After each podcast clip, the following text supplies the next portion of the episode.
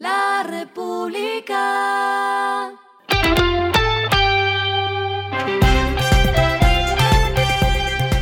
Al final de la jornada, esto es lo que debes saber sobre el comportamiento de los negocios, las finanzas y la economía. Las movidas de hoy fueron.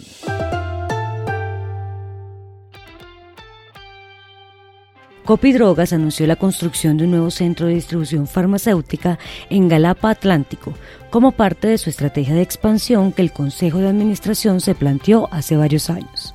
Para la construcción de dicho proyecto se compraron dos bodegas en el complejo Metroparque Industrial y Comercial del Caribe que suman 1.200 metros cuadrados.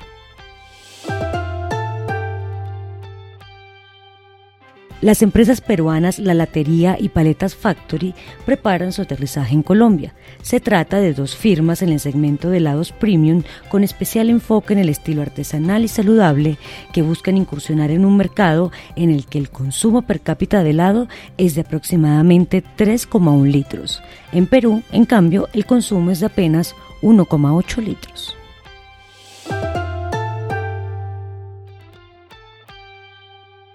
La firma legal Rincón Cárdenas y Moreno presentó su nueva herramienta User Protect, diseñada para proteger y defender los derechos del consumidor en el sector fintech, teniendo en cuenta su rápido crecimiento y enfocados principalmente en la prevención.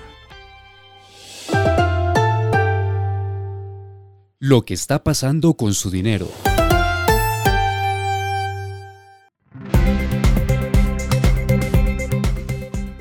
Según el reporte del Banco de la República sobre la situación del crédito en Colombia con corte a diciembre de 2022, las microempresas están accediendo en menor medida a créditos.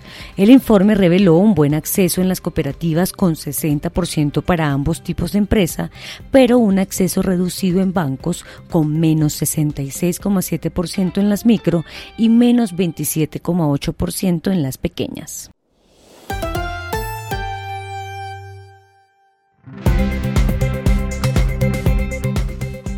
Los indicadores que debe tener en cuenta. El dólar cerró en 4.808,14 pesos, bajó 41,51 pesos.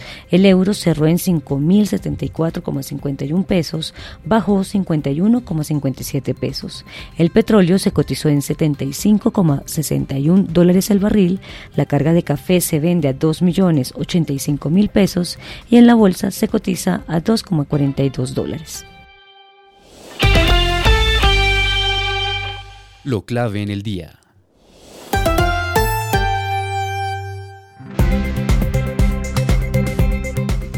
En medio de las discusiones sobre la reforma a la salud se conoció el borrador del proyecto con el que el gobierno busca cambiar el sistema laboral y que sería radicado ante el Congreso el 16 de marzo. Entre lo establecido está tanto en el sector privado como en el público se garantizará la estabilidad para todas las personas trabajadoras y la contratación a término indefinido será la regla general.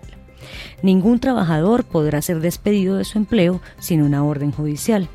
Si una persona es despedida de forma injustificada, tendrá el derecho a optar por ser reintegrada al cargo que desempeñaba o a otro de iguales o mejores condiciones con el reconocimiento de salarios y prestaciones sociales causadas desde la desvinculación hasta que el reintegro se haga efectivo o a una indemnización.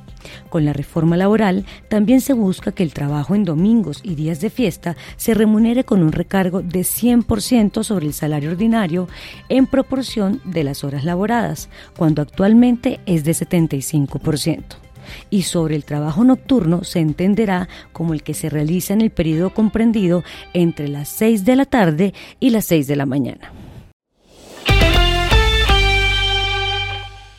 A esta hora en el mundo.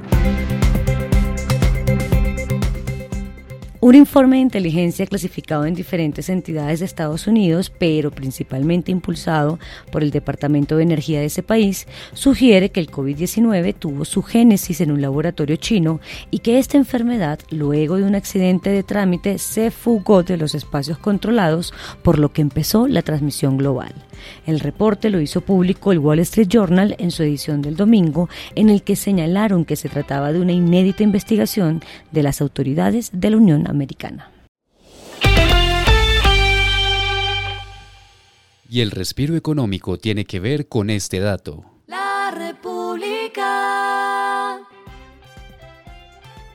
Si quiere asistir al Festival Estéreo Picnic, el Banco de Bogotá le presta y con cero interés.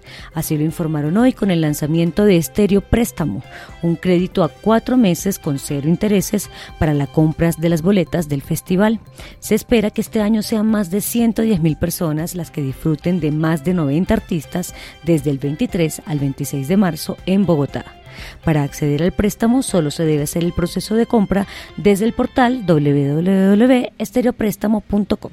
La República.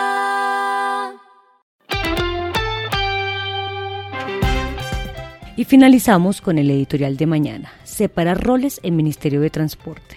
La cartera de transporte no puede seguir manejando asuntos tan cruciales como movilidad, infraestructura, aeropuertos y puertos.